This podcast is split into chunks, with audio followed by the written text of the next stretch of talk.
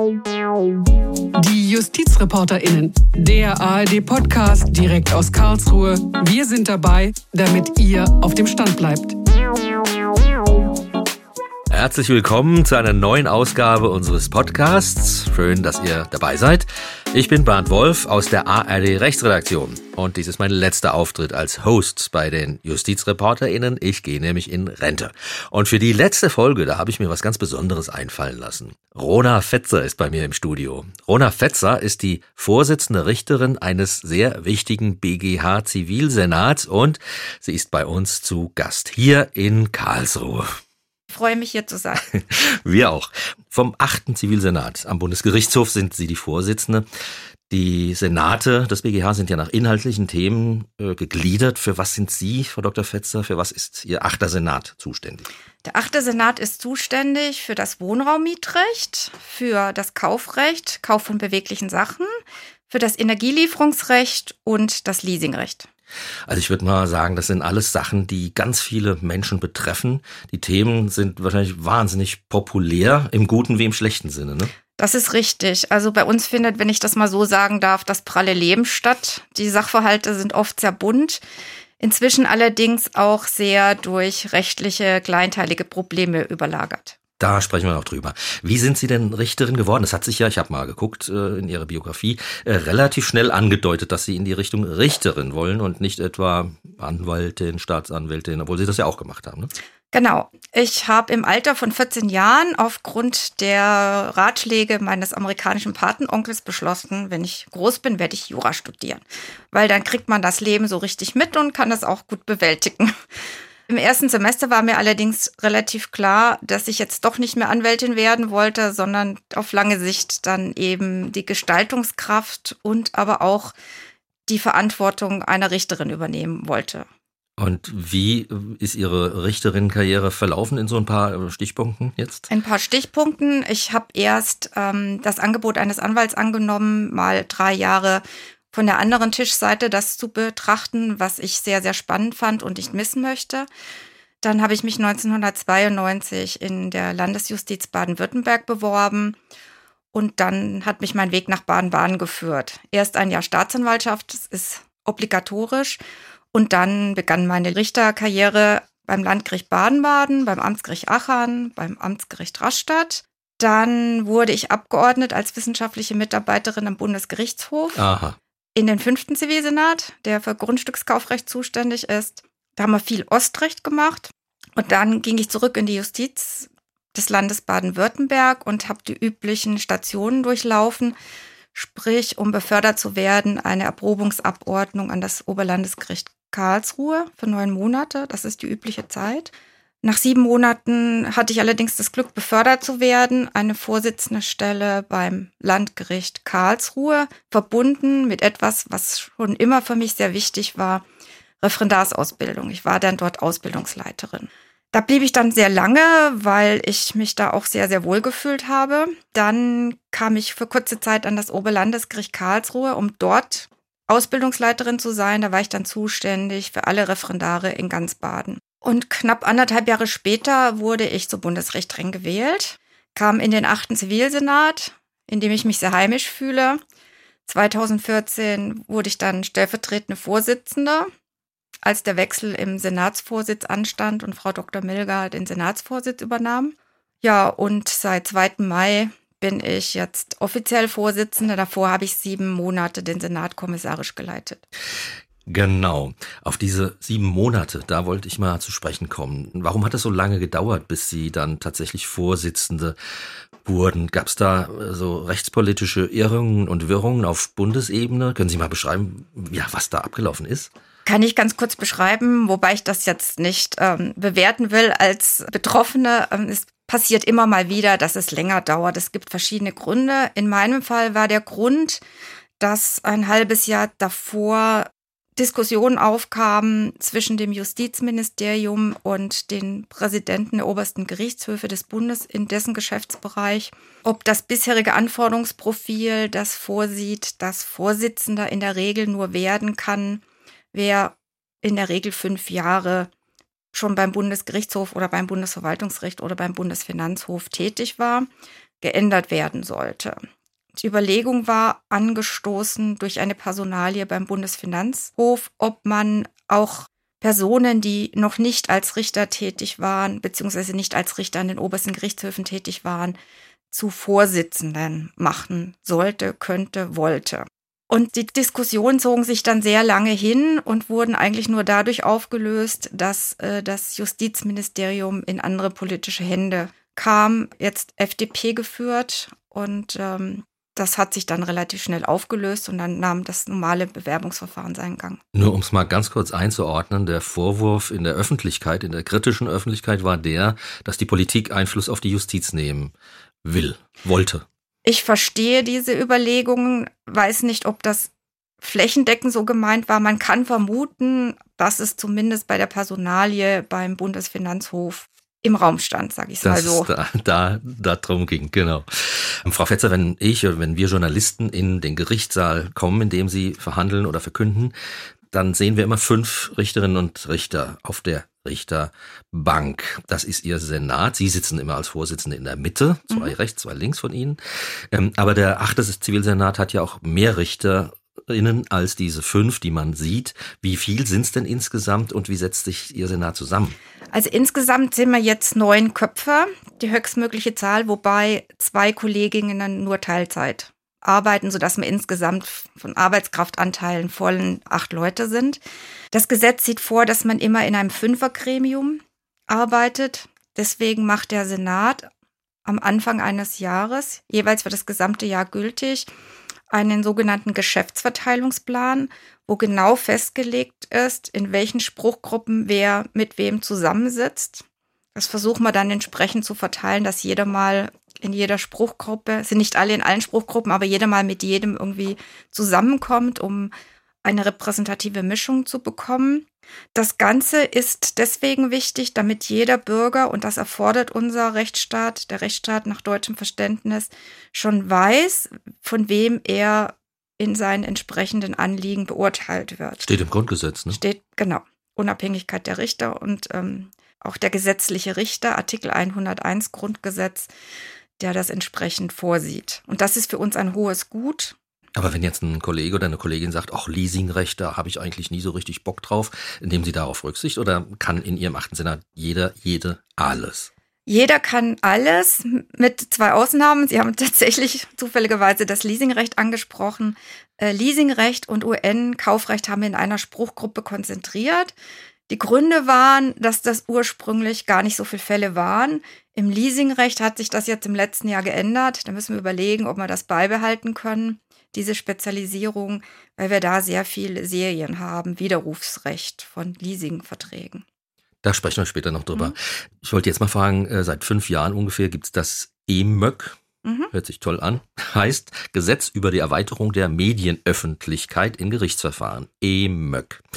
Das heißt, bei ausgewählten Verfahren dürfen wir, die elektronischen Medien mit unseren Kameras und Mikrofonen kommen und die Urteilsverkündung aufnehmen, mitschneiden und dann anschließend veröffentlichen. Im Fernsehen, auf Phoenix meistens, äh, oder auch in der Tagesschau und Schnipsel und im Radio und im Internet. Wie beurteilen Sie denn das EMAC? Sind Sie froh, dass das da ist, weil Sie da ein bisschen mehr Kontakt zur Außenwelt kriegen? Oder? Inzwischen ja. Ich möchte nicht verhehlen, dass wir am Anfang da sehr mit verhaltener Freude rangegangen sind, weil das für uns auch ein völlig neues Medium war. Wir uns da auch nicht gut vorbereitet gefühlt haben, als das Gesetz kam. Wir haben aber alle Schulungen durchlaufen, festgestellt, dass das alles auch nicht so heiß gegessen wird, äh, wie es gekocht wird. Sie haben Castings gemacht. Casting haben wir nicht gemacht. Wir hatten einfach einen Kollegen von Ihnen mit seinem Sohn, der uns Tipps gegeben hat, uns natürlich mal aufgenommen hat. Wir haben dann halt immer versucht, in erster Linie trifft es ja die Vorsitzenden, die das vorstellen müssen, dürfen, versucht entsprechend ähm, von der Stimmlage, von der Sprachgeschwindigkeit, von der Wortwahl ähm, das einigermaßen verständlich rüberzubringen. Ich plaudere jetzt mal kurz aus dem Nähkästchen. Es gab regelrechte Ängste sogar in der Richterschaft. Ich meine jetzt nicht Ihren Senat. Die Angst auch vor Blamagen hatten und äh, dass sie in der Heute-Show auf einmal gespielt werden. Das habe ich auch gehört, ja. Gibt es diese Ängste noch oder freuen Sie sich, wenn ein öffentlicher Termin ist und Sie gehen vorher zum Friseur? Äh, ich gehe nicht immer zum Friseur, weil es meistens so knapp ist. Äh, wir haben ja so ein dichtes Programm, wir sind ein sehr belasteter Senat, aber wir freuen uns inzwischen auch, weil wir dann auch die Resonanzen vom, von der Öffentlichkeit bekommen, sei es der Bekanntenkreis, sei es irgendwelche Leute, die man gar nicht so genau kennt und sagt, ach ja, ich habe euch im Fernsehen gesehen, das war ja total spannend. Auf die Frage, ja, was war es denn? Ach, das wissen wir nicht so genau, aber es war richtig gut. Also Sie haben Ihren Frieden damit gemacht oder finden Sie es auch unter demokratisch-rechtsstaatlichen Gesichtspunkten gut, dass die Presse, die als Vertreterin der Öffentlichkeit auch Urteilsverkündungen mitschneiden Also darf? ich finde es gut, weil einerseits, wie soll die Öffentlichkeit dann entsprechend auf die Schnelle äh, mit uns in Kontakt kommen? Ich möchte nicht, dass wir ein Gericht sind, das als Elfenbeinturm-Dasein äh, bezeichnet wird. Das ist absolut fernliegend, insbesondere bei den Materien meines Zivilsenates oder unseres Zivilsenates, das ist ja das pralle Leben und das muss auch wieder nach außen. Ein bisschen Schwierigkeiten haben wir halt immer, komplexe Verfahren zu vermitteln. Da suchen wir inzwischen auch so ein bisschen aus, wann wir eine Pressemitteilung machen. Einfach weil wir auch denken, in der schnelllebigen Zeit wird das wahrscheinlich gar nicht untergebracht werden können. Es ist so rechtlich komplex, dass wir die eigentliche Botschaft nicht vermitteln können. Dann wählen wir aber häufiger den Weg, dass wir im Nachhinein noch Pressemitteilungen für die Fachöffentlichkeit auf unsere Homepage einstellen. Und da sehen wir dann auch immer mal wieder, dass auch Zeitungsartikel kommen, die sich dann später umfassender mit diesem Komplex befassen. Ja. Ich kann mich erinnern, so vor 10, 12 Jahren gab es noch viel mehr Resonanz auf Ihren achten Senat in der Presse. Da ging es um Themen wie Ölpreis, Gaspreiserhöhungen. Ist das zulässig in den Verträgen oder sind das äh, unwirksame Klauseln? So Geschichten. Und da, das war teilweise waren das Schlagzeilen auf den Zeitungen, Seite 1. Sowas gibt es heute kaum noch. Hängt das mit dieser Kleinteiligkeit zusammen, die Sie eben angesprochen ja, haben? Ja, Sie müssen mal überlegen, jetzt sind zehn Jahre ins Land gegangen. Wir haben jede Woche uns mit solchen Problemen befasst. Es sind fast immer ähnliche Probleme. Dann ist irgendwann der Neuigkeitswert weg. Wenn Sie heute melden, es ist heiß, ist das ein Neuigkeitswert. Wenn Sie morgen melden, es ist super heiß, es ist auch nochmal neu. Am dritten Tag interessieren sich vielleicht nur noch die Hälfte und nach fünf Wochen noch weniger. Also wir versuchen da auch exemplarisch nach außen zu treten, weil wir jetzt inzwischen auch sehr viele Serien haben. Aktuell haben wir eine Serie von fast 40 Fernwärmesachen aus Berlin. Das betrifft lokal nur Berlin. Davor hat man eine Serie lokal aus Hamburg. Da stellen sich sehr komplexe rechtliche Fragestellungen, die aber alle in der einen oder anderen Form mit ein paar Ausnahmen eigentlich schon in den Gaspreisfällen vor zehn Jahren entwickelt worden sind. Die Fragestellung und auch die Lösung dazu. Das einzige Überraschende, was wir sagen können, wir lösen es immer noch so was manchmal ähm, durchaus auch auf Kritik stößt, weil die Menschen meinen, der EuGH hätte doch, also der Europäische Gerichtshof in ähm, Luxemburg. Luxemburg. hätte uns Beschränkungen auferlegt. Äh, dann schauen wir uns das an, haben das bisher aber nicht entdecken können. Mit anderen Worten, wir sind derzeit noch dabei, die Linien, die wir 2008, 9, 10 entwickelt haben, heute noch im Großen und Ganzen anzuwenden. Natürlich immer mit entsprechenden Anpassungen und Änderungen auf die jeweilige Fallgestaltung bezogen. Es gibt bei uns natürlich auch Wellen. Also ähm, ich kann mich erinnern, das fand ich auch immer spannend, äh, SWR zu hören, Tagesschau zu hören oder Tagesschau zu gucken, wo man diese kleinen lebensnahen Fälle hat. Streiche ich die Wohnung rosa, rot, dunkelblau? Habe ich Drittschutz, Schall? Habe ich irgendwie Baumfell arbeiten, ähm, habe ich einen Matratzenkauf, den ich widerrufen will. Das sind natürlich kleine, prägnante Sachverhalte, wo selbst wir Richter uns vorstellen können, das interessiert auch die allgemeine Öffentlichkeit und nicht nur die Gerichte und Anwälte und sonstigen Juristen. Und das kann man auch leicht und gut transportieren. Da haben wir natürlich dann auch viele Pressemitteilungen gemacht. Das ist leider etwas, das zumindest derzeit, also jetzt nach Corona, etwas in den Hintergrund tritt. Ich bin mir sicher, es wird auch wieder kommen, aber momentan haben wir da in den zugelassenen Revisionen eigentlich mehr die doch etwas komplexeren, für die Öffentlichkeit schwer aufbereitbaren Fälle. Die Fälle sind mir eben auch ähm, mhm. nochmal sozusagen mhm. auf, den, auf, den, Schirm gekommen. Das Wasserbett. Das äh, Wasserbett zum Beispiel. Darf man das zurückgeben, ja? Oder die Matratze, wenn man mhm. die Verpackung, die Folie da abgerissen hat, mhm. haben sie gesagt, ja, darf mhm. man. Sonst genau. Dürfte man ja im Hotel eigentlich überhaupt nicht übernachten, weil da hat auch schon mal jemand draufgelegt. Haben Sie sonst noch so ein paar Schmolzetten aus dieser aus Richtung? dieser Zeit? Aus der Richtung auch, ja. Aus der also, Richtung auch, wie ja. sagen, das, das pralle Leben.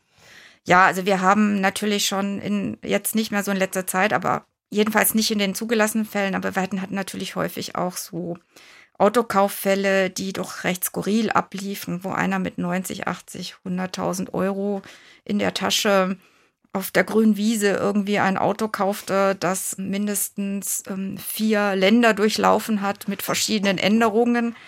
Und wir stehen dann immer da und denken, wie macht man sowas? Warum hat man da irgendwie kein Störgefühl und denkt, dass da vielleicht doch nicht alles mit rechten Dingen zugeht? Oder wenn der Käufer gar nicht identifizierbar war, irgendeiner sagte hier, unterzeichne mal den Kaufvertrag, aber das war gar nicht die Person, die da aufgeführt war. Es wurde auch nicht nachgefragt, es wurde nicht nach Papieren gefragt. Diese Fälle haben wir auch immer noch, aber nicht mehr als sogenannte zugelassene Revision. Das heißt, ähm, die Vorinstanzen haben gesagt, wir haben so viele Leitlinien, dass wir diesen Fall allein entscheiden können. Wir sehen nicht, dass der Bundesgerichtshof da noch tätig werden muss. Wir haben von euch schon genug bekommen an veröffentlichten Entscheidungen. Die Partei aber sagt, aber ich will das jetzt entschieden haben. Und wenn die Beschwer über 20.000 Euro ist, kann die Partei dann auch entsprechend kommen und sagen, schaut ihr drüber, ob das nicht doch für die Allgemeinheit von so großem Interesse ist, dass ihr es nochmal entscheiden wollt oder müsst. Das ist dann die Nichtzulassungsbeschwerde? Das ist dann die sogenannte Nichtzulassungsbeschwerde, die ungefähr zwei Drittel unserer Tätigkeit ausmacht. Ach, das hätte ich jetzt aber auch nicht gedacht. Ja, das ist aber in unserem Senat noch wenig. Also wir haben ein Drittel zugelassene Revision. Unser Senat ist der Senat mit den meisten zugelassenen Revisionen. Das findet zwar sozusagen alles im Schriftlichen statt, ohne mündliche Verhandlungen. Manche Dinge begründen wir dann aber auch, wenn wir das Gefühl haben, die Öffentlichkeit sollte das zumindest noch ansatzweise erleben können. Zum Beispiel hatten wir vor einigen Jahren einen Fall, da war ich Berichterstatterin. Da gab es eine Reihenhaussiedlung in einer größeren Stadt, die ursprünglich dem Land gehörte und die wurde verkauft an einen, ich nenne das jetzt einfach mal ein Bauunternehmen. Und die hatten das, den Plan, das zu sanieren. Wahrscheinlich war es auch sanierungsbedürftig, aber der Plan ging weit über das Sanieren hinaus. Am Ende sollte da etwas Neues entstehen. In ganz krassen Fällen sollte die Miete von ungefähr 500 Euro auf 2200 Euro. Dann haben wir gesagt, also äh, wenn das so verändert wird, dass praktisch nur noch ganz wenig stehen bleibt, haben wir anknüpfend an eine alte Entscheidung aus dem Jahr 1970 gesagt, äh, das ist keine Modernisierung mehr, das ist eine Veränderung. Die Verfahren kommen immer wieder zu uns, weil jetzt natürlich in kleinerem Maßstab die Frage der Modernisierung sich stellt. Und da natürlich die Fronten etwas verhärtet sind, das muss man dann immer wieder neu bewerten. Das tun wir auch immer. Aber in dem Fall haben wir dann auch mal eine Begründung gemacht und ich war sehr überrascht, dass dann zwei, drei Monate später das in allen Radiosendungen kam, äh, die Meldung. Ansonsten geht es nicht nach außen. Was glauben Sie, warum? Warum auf einmal da das Echo in den Medien war? Ja gut, äh, ich denke halt, das war ein spektakulärer Fall Eben. von den Eckdaten. Auch plakativ. Auch ne? plakativ, das konnte man Mit auch vom Sachverhalt, genau, und vom Sachverhalt auch eher gut fassen. Was für uns bei den Nichtzulassungsbeschwerden wichtig ist, es ist für uns immer eine Quelle der Erkenntnis, um zu schauen, ob unsere Leitlinien umgesetzt werden, ob die Gerichte damit zurechtkommen, ob die Parteien das akzeptieren oder nicht akzeptieren, wenn wir das Gefühl haben, da hakt's, dann haben wir die Möglichkeit zuzulassen aufgrund geltend gemachter Zulassungsgründe und zu sagen, also Leute, wir müssen nachsteuern oder ähm, das habt ihr zu 90 Prozent richtig verstanden, aber zu 10 Prozent müssen wir vielleicht euch nochmal sagen, hier und hier etwas anders werten. Ja, also um es nochmal einfach zu sagen, nicht Zulassungsbeschwerden, das sind Fälle, da sagt das untere Instanzgericht, hier ist Schluss, nein, ihr geht nicht zum Bundesgerichtshof mhm. äh, in die Revision. Die Parteien, also Klage, Kläger oder Beklagte, sagen doch, wir wollen aber, gehen zum Bundesgerichtshof mit dieser Nichtzulassungsbeschwerde und dann sagen Sie als BGH, ja, okay, kommt her, wir reden nochmal drüber, wir verhandeln es neu. Ja, aber. Also eben nicht unbedingt mündlich, aber. Genau. Also wir haben dann die Möglichkeit zuzulassen. Wobei die Zulassungsquote ist relativ gering, muss ich fairerweise auch sagen, was aber aus meiner Sicht eine sehr positive Bewertung ist, weil das heißt, die unteren Instanzen haben gut gearbeitet.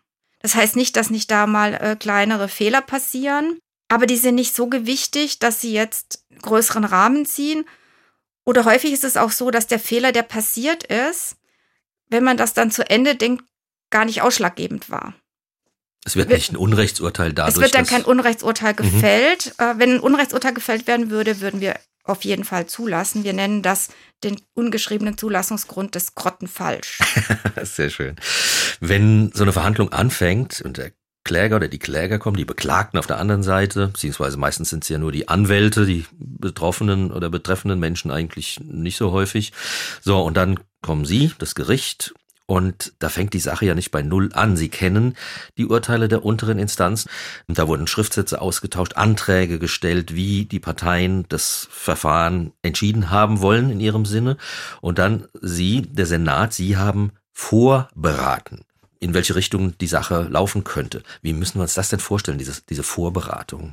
Die Vorberatungen sind bei uns einen Tag vor der mündlichen Verhandlung, wobei ich jetzt schon an dieser Stelle sagen werde, es gibt auch eine Nachberatung nach der mündlichen Verhandlung, weil ja die mündliche Verhandlung das Herzstück ist. Die Vorbereitung läuft so ab, dass äh, wir eine Woche vorher all die Verfahren, die wir an dem Tag beraten wollen, bestimmen.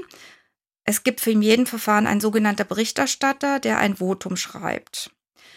Im Falle einer mündlichen Verhandlung, wo es ja nur noch um Rechtsfragen geht und nicht darum geht, ob man Tatsachen feststellt, wo es auch nicht darum geht, ob man überhaupt zulässt, es ist ja schon zugelassen, wird dann ein Urteilsentwurf geschrieben, sehr ausführlich, sehr fundiert. Da sitzt der Berichterstatter je nach Schwierigkeit auch mal drei Wochen dran, manchmal mit Unterstützung durch sogenannte wissenschaftliche Mitarbeiter.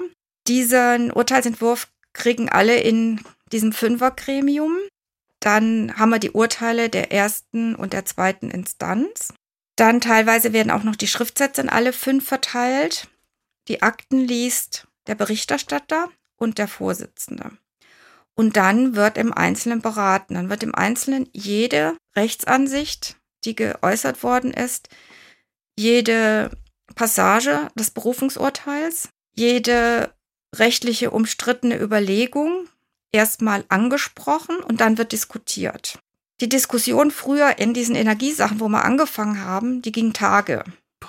Inzwischen schaffen wir es in Stunden, weil wir natürlich auch sehr viele Rahmen schon gelegt haben oder dann halt auch im Vorfeld schon mal festlegen, wo wir dann stoppen. Wenn das halt nicht fertig geht in einem Tag, dann muss das halt die Nachberatung leisten.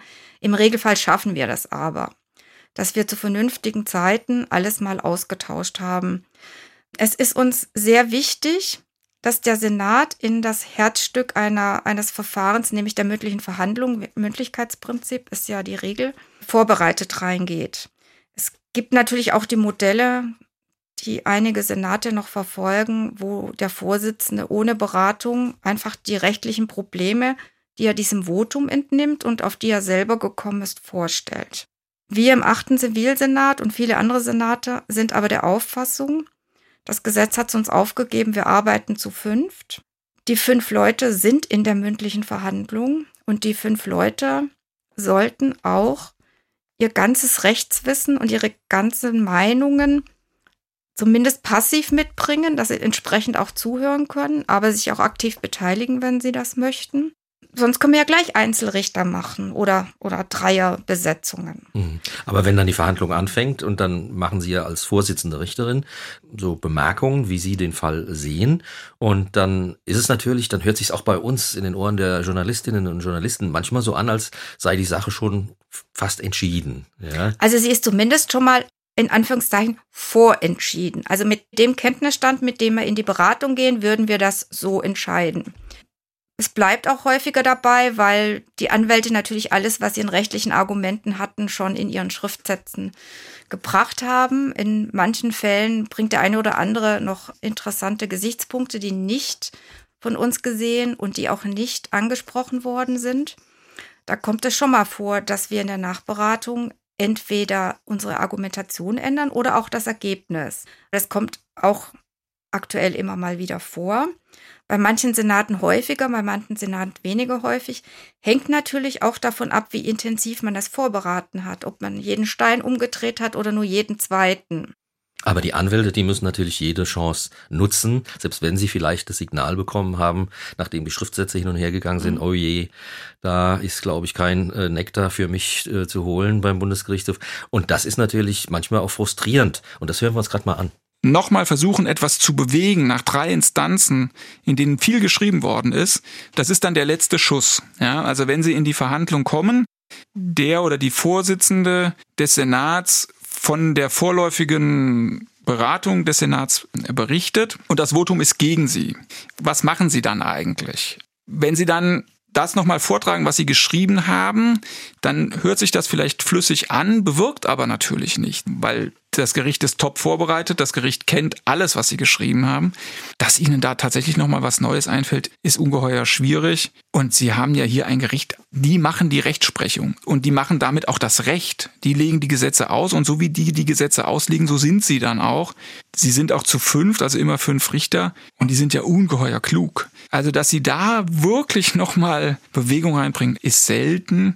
Das war Thomas Winter. Sie haben ihn erkannt, Frau Fetzer. Sie haben häufiger mit ihm zu tun. Also man hört schon so ein bisschen Frustration. Ja, der reißt sich da was auf an Argumentationskunst und denkt, es ist doch eigentlich für die Katz. Haben Sie dafür Verständnis? Ich habe dafür Verständnis, weil ich auch mal Rechtsanwältin war, wobei Herr Winter einer derjenigen ist, der in der mündlichen Verhandlung sehr flexibel ist, der auch immer noch äh, Argumente bringt, der auch immer wieder auffordert und sagt, reden Sie doch mit mir Sie können mir ruhig was entgegenhalten, der äh, auch sehr schnell reagiert, aber ich kann das natürlich verstehen. Andererseits, es ist, er hat es ja auch schon angesprochen, wir sind top vorbereitet. Wenn wir nicht top vorbereitet wären und in der Nachberatung jetzt feststellen würden, es geht ganz anders, es ist jetzt ein Gesichtspunkt maßgebend, der, den keiner angesprochen hat, weil wir uns nicht richtig vorbereitet haben, dann müssten wir die mündliche Verhandlung wieder öffnen und nochmal das alles verhandeln. Dass das das Vertrauen in den Rechtsstaat vielleicht nicht so stärkt, darf ich jetzt mal vermuten. Was wir aber auch machen, um den Anwälten ein bisschen das Leben zu erleichtern, ist, und das war auch ein Fall, den Herr Winter mal erlebt hat, dass wir nicht alles sagen, was wir beraten haben, um den Anwälten da noch Leine zu lassen, Spielraum zu lassen, insbesondere bei sehr publikumswirksamen Dingen, in denen die Anwälte ja auch im Fokus des Publikums stehen. Wir haben zwar alles beraten, aber wir besprechen jetzt, sprechen vielleicht jetzt mal nur vier Fünftel an.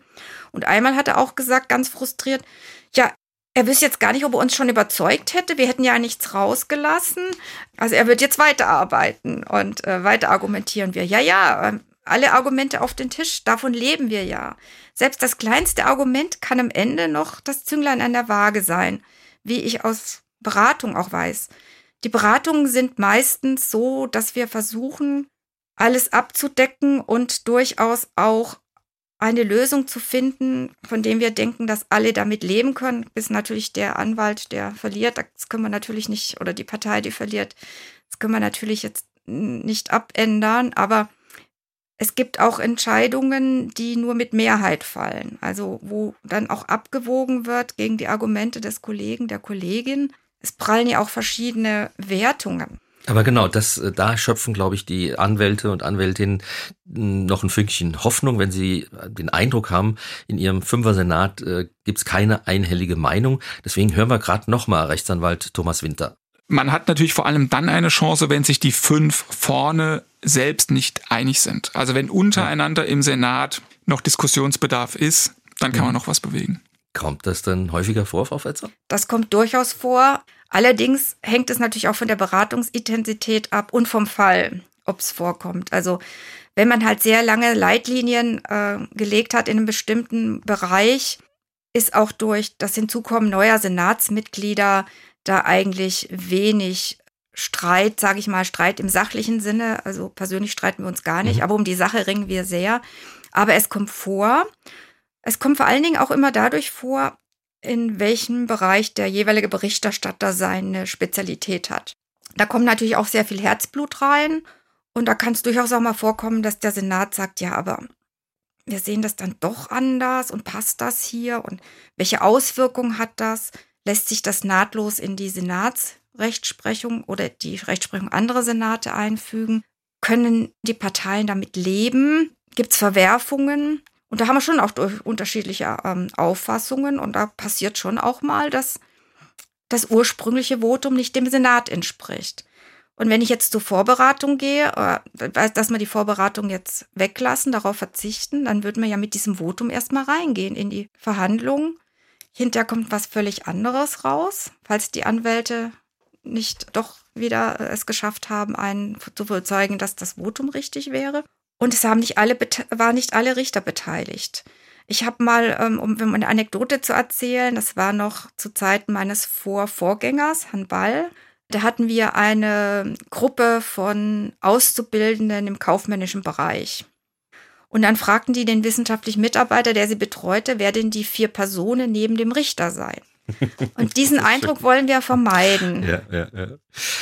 Wie ist dann insgesamt das Verhältnis zwischen der Richterschaft am Bundesgerichtshof und den Anwälten und Anwältinnen? Das sind ja Juristen, die nur am BGH auftreten. Mhm. Ja, wie ist denn das Verhältnis zwischen diesen beiden, ich sag mal, Lagern? Also ich habe einen hohen Respekt vor dem Können äh, der Bandbreite und dem Einsatz der BGH-Anwälte. Ich kenne ja Anwälte nun in meinem ganzen beruflichen Leben, habe sehr eine sehr große Bandbreite von äh, Anwälten erlebt. Aber ich muss sagen, ähm, das Revisionsrecht ist natürlich auch besonders schwierig. Es, Herr Winter hat es auch ein bisschen angedeutet. Die Verfahren sind ja in zwei Instanzen gelaufen und dort sind die Tatsachen festgelegt worden. Die unteren Instanzen können mit dem Recht steuern und mit den Tatsachen. Also ich höre Zeugen, ich höre Sachverständigen, ich höre Parteien, um erstmal festzustellen, was ist denn nun wirklich passiert.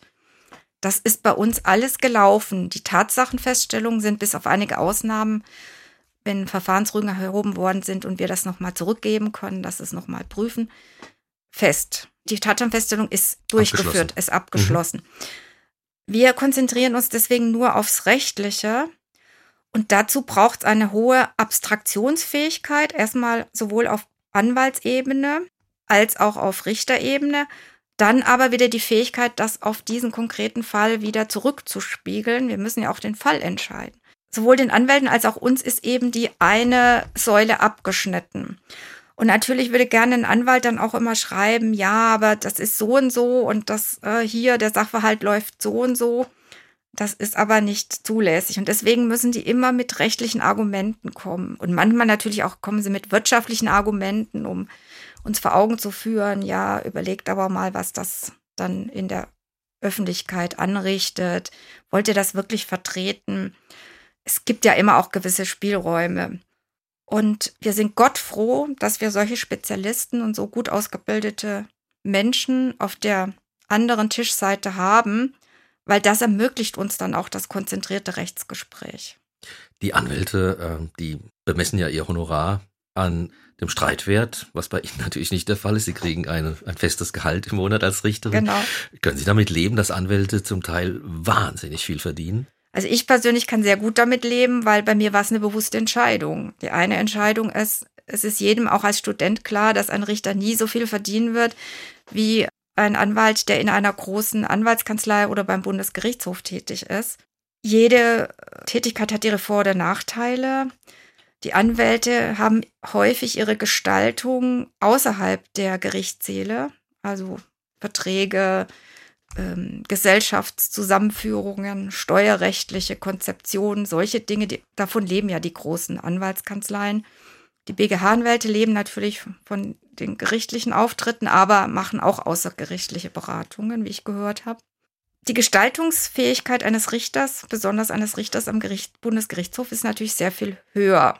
Also was, ich sage jetzt mal, den Impact auf die Öffentlichkeit, auf die Allgemeinheit betrifft.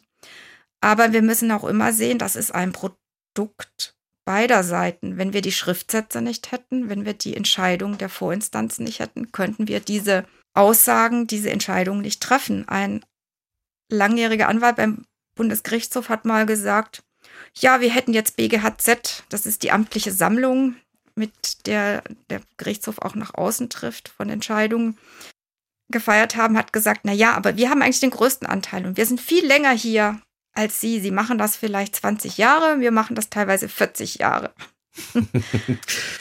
Mietrecht macht Ihr achter Senat. Das hat eine große gesellschaftliche Relevanz. Es gibt weit über 40 Millionen Mieter und Mieterinnen in Deutschland.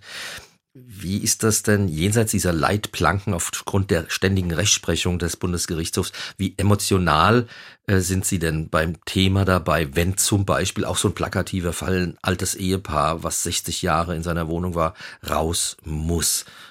Wie geht's Ihnen dabei? Es berührt einen schon. Man sieht natürlich auch die Menschen hinter der Akte, man hat die ja in seinen Instanzen auch erlebt. Es ist die Fälle, die bei uns anlanden, sind ja auch Fälle gewesen, die man früher in unteren Instanzen entschieden hat. Es berührt sehr und es gehört sehr viel Schulung dazu, dann zu sagen, jetzt unsere Aufgabe ist es aber, die rechtlichen Leitplanken zu entscheiden und den unteren Gerichten ihren sogenannten tatrichterlichen Spielraum zu lassen. So wie das Verfassungsgericht dem Gesetzgeber seinen Beurteilungsspielräume lassen muss, ist es bei uns arbeitsteilig, dass die ersten Instanzen sind ja nicht einfach nur Durchlaufstationen. Das sind wichtige Säulen unseres Rechtsstaats und wir setzen da nur noch die Leitplanken drauf. Aber wir, es ist in der Tat etwas, was wir mitnehmen, auch nach Hause mitnehmen.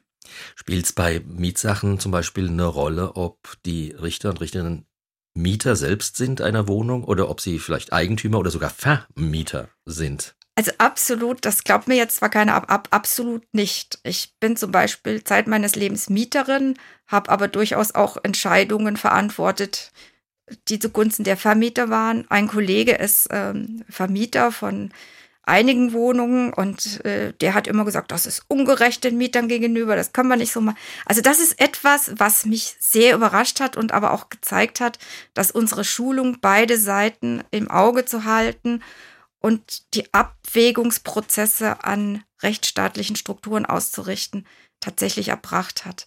Das war, ist für mich immer wieder ähm, auch eine Freude und eine Befriedigung an dem Beruf. Nicht jeder ist mit der Rechtsprechung, speziell des Mietsenats, äh, zufrieden gewesen. Über all die mhm. vielen Jahre hören wir mal, was Ulrich Roperts, langjähriger Geschäftsführer und Pressesprecher des Deutschen Mieterbundes sagt. Also der vertritt die Interessen der eben über 40 Millionen Mieter in Deutschland. Das ist natürlich schwierig zu entscheiden, warum der Bundesgerichtshof so urteilt, wie er urteilt aber möglicherweise sitzen die obersten Richter in Karlsruhe in einem Turm, der ähm, von der Lebenswirklichkeit etwas entfernt ist. Dafür spricht auch, dass die Urteile der Instanzgerichte, das heißt die Urteile von Amts- und Landgerichten, sehr viel mieterschützendere Wirkung haben. Das heißt, diese Richter, die vor Ort agieren, haben möglicherweise von der Lebenswirklichkeit Mieter und Vermieter mehr Ahnung, als das die Richter in Karlsruhe haben. Ich kann mir vorstellen, das habe ich auch öfters schon gelesen, dass der Mieterbund das äh, kritisch sieht. Aber meine Überlegung ist halt auch, dass der Mieterbund das natürlich aus Sicht der Interessen der Mieter sieht. Als ich Anwältin war, war es mir auch oft nicht möglich, mich von der Parteienwahrnehmung, Interessenwahrnehmung für die Partei so richtig vollständig zu lösen. Als Richter geht das eher was er sagt und indem er meint, dass die Gerichte vor Ort viel mieterschützender tätig sind. Das ist die Empfindung, dass wenn ich einen Fall als Amtsrichter oder als Landrichter entscheide, wo ich für diese konkrete Partei mieterschützend etwas sage, kommt es natürlich beim Mieterbund an, dass es ähm, positiv für die Mieter ist. Sie hatten ja angesprochen, wir haben 40 Millionen Mietverhältnisse in Deutschland. Wir können nicht, wenn wir als oberste Gerichtshof Leitlinien oder Bundesautobahnen, sage ich oft, bauen wollen, hingehen und nur den konkreten Fall im Auge haben. Wir überlegen dann mindestens noch zehn Szenarien, um festzustellen, in welche Richtung unsere Rechtsprechung, wenn wir sie so machen würden, sich entwickelt oder wenn wir sie so machen würden. Also Sie bauen rechtlich die Autobahn und können nicht jeden Feldweg äh, sozusagen mit das ist ein gutes Bild, ja. Den können wir nicht. Ähm, das ist Aufgabe der Amtsgerichte. Und wenn der Feldweg schön befahren ist und schön gemacht ist, dann wird das vielleicht als Mieterschützen angesehen. Und wenn die Autobahn aber halt nicht zu diesem Feldweg führt in jedem Fall, dann kann ich verstehen, dass der Mieterbund das als, als nicht Mieterschützen ansieht. Aber das ist nicht unsere Intention. Frau Fetzer, Lachen Sie manchmal auch bei Ihren Beratungen? Ja. Worüber? Über Fallgestaltungen, die dann doch das Schmunzeln auslösen, über Argumentationen manchmal, über ja, einfach auch über Bemerkungen, die wir selber in der Beratung machen. Wir sind ja auch nur Menschen. Also äh, auch die Beratung ist nicht nur rein rechtlich, sondern es kommt dann auch mal die eine oder andere äh, Anmerkung. Ja, aber äh, wo, wo kämen wir denn dahin? Oder das haben wir doch noch nie anders gemacht. Das sind natürlich alles keine Argumente, aber die kommen natürlich schon auch mal und äh, werden dann äh, verworfen. Aktuell haben viele Mieter Angst vor steigenden Energiekosten und damit vor steigenden Nebenkosten in ihrer Abrechnung. Sie fürchten sich, dass sie die Miete nicht mehr zahlen können und vielleicht gekündigt werden. Denken Sie, dass es sinnvoll ist, an dieser Stelle rechtlich einzugreifen? Ja, äh, wir hatten auch schon verschiedene Überlegungen ähm, weitergegeben nach Berlin, weil wir sagen, wir können es nicht machen. Das ist Aufgabe des Gesetzgebers. Wir sehen da Behandlungsbedarf einige Sachen, die wir schon seit einigen Jahren eingespeist haben, haben aber leider nicht die entsprechenden Mehrheiten gefunden im Bundestag. Können Sie es gerade mal kurz benennen, worum es da geht? Also, also ein Anliegen, das mich persönlich schon seit zehn Jahren begleitet, ist die Frage, es wird jetzt rechtlich kompliziert, Kündigung bei Zahlungsverzug. Da gibt es zwei verschiedene Kündigungen, die fristlose und die ordentliche, also mit einer Kündigungsfrist. Bei der fristlosen gibt es Heilungsmöglichkeiten bei der ordentlichen nicht. Da sind gute Überlegungen dahinter, das nicht zu machen, aber ich denke nicht, dass die Lebenswirklichkeit das heute noch hergibt, diese Unterschiede weiterzutragen. Wir sehen aber in unseren richterlichen Rahmen keine Möglichkeit, das zu ändern. Es gibt immer mal Einzelgerichte, die erfüllt von ihrer Mission gerechte Entscheidung zu treffen, wofür ich Respekt habe, das ähm, entsprechend doch so zu entscheiden. Kontralegem. Also. Äh, Sie empfinden es nicht kontralegem, das ist natürlich auch immer eine Auslegungssache. Äh, ich will nicht so weit gehen, dass es kontralegem ist, aber es ist, es widerspricht eben aus unserer Sicht zumindest den Grenzen der Rechtsprechung, so wie wir sie bisher verstehen. Und das sollte dann der Gesetzgeber machen, der sogenannte Vorrang des Gesetzgebers. Mhm. Haben Sie persönliche Pläne? Eine Senatskollegin von Ihnen ist ja irgendwann mal Bundesverfassungsrichterin geworden. Wäre das auch was für Sie, Frau Fetzer? Ach Gott, das sind ja Dinge, die kann man überhaupt nicht sich so vorstellen. Also mein Ziel war eigentlich immer Vorsitzende Richterin im Landgericht Baden-Baden. Das war mein Karriereziel. Darauf habe ich hingearbeitet, dass ich einmal zum Bundesgerichtshof komme und da sogar Vorsitzende werde. Das ist für mich das Maß aller Dinge. Vielen Dank, Frau Fetzer, dass Sie bei uns waren im Studio, dass Sie uns Einblicke in die Arbeit eines so wichtigen, so viele Menschen betreffenden Senats am obersten deutschen Zivilgericht gewährt haben, dass Sie auch von sich erzählt haben. Gerne. Vielen Dank dafür. Danke für die Einladung. Das war schon wieder unser ARD-Podcast mit Rona Fetzer, der Vorsitzenden Richterin des achten Zivilsenats am Bundesgerichtshof hier in Karlsruhe. Vielen Dank für euer Interesse. Wenn euch diese Folge gefallen hat, empfehlt uns gerne weiter, teilt die Folge mit euren Leuten, schreibt uns eine Mail mit Feedback. Wir freuen uns über Lob und Kritik und zwar an justizreporterinnen.swr.de ohne Gendersternchen in dem Fall justizreporterinnen.swr.de. Am Podcast-Mikrofon war, wie gesagt, zum letzten Mal Bernd Wolf. Ciao.